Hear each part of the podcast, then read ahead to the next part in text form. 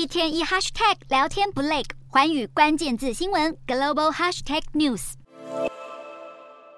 脸书母公司 Meta 一直以来都希望可以打造出自家的晶片。终于，Meta 在一场讨论 AI 技术建设的活动上，首度公开发表了两款自行研发的客制化电脑晶片，用来分别协助自家的人工智慧以及影片处理。其中一款名为 MTIA 的晶片，目的在于协助完成多种 AI 特定任务，专门处理推论的工作，运用已经完成训练的 AI 模型做出预测或采取行动。此外，还有一款叫做 MSVP 的晶片。MSVP 是一款用在处理或传输影片给使用者，同时还能降低耗能的晶片。尽管 Meta 相关部门高层拒绝透露这些晶片的制造商，但在 Meta 一篇部落格的文章中，却可以发现一些端倪。文章内容指出，这些晶片是采用台积电的七纳米制程技术，也就暗示着是由台积电为 Meta 做代工生产。然而，护国神山台积电却可能正在遭遇来自对手蓄势待发的挑战。考量到晶片供应链的安全，在日本政府的大力推动之下，日本国内八家企业合组了新公司 Rapidus 来研发生产次世代半导体。这间公司的社长小池纯一还指出，将要在二纳米半导体的制造中引入 AI 和自动化的技术。而由于我国的台积电也力求能在二零二五年实现二纳米晶片的量产化，因此小池社长也预料。在下个世代的半导体领域，Rapidus 将会成为台积电的强劲对手。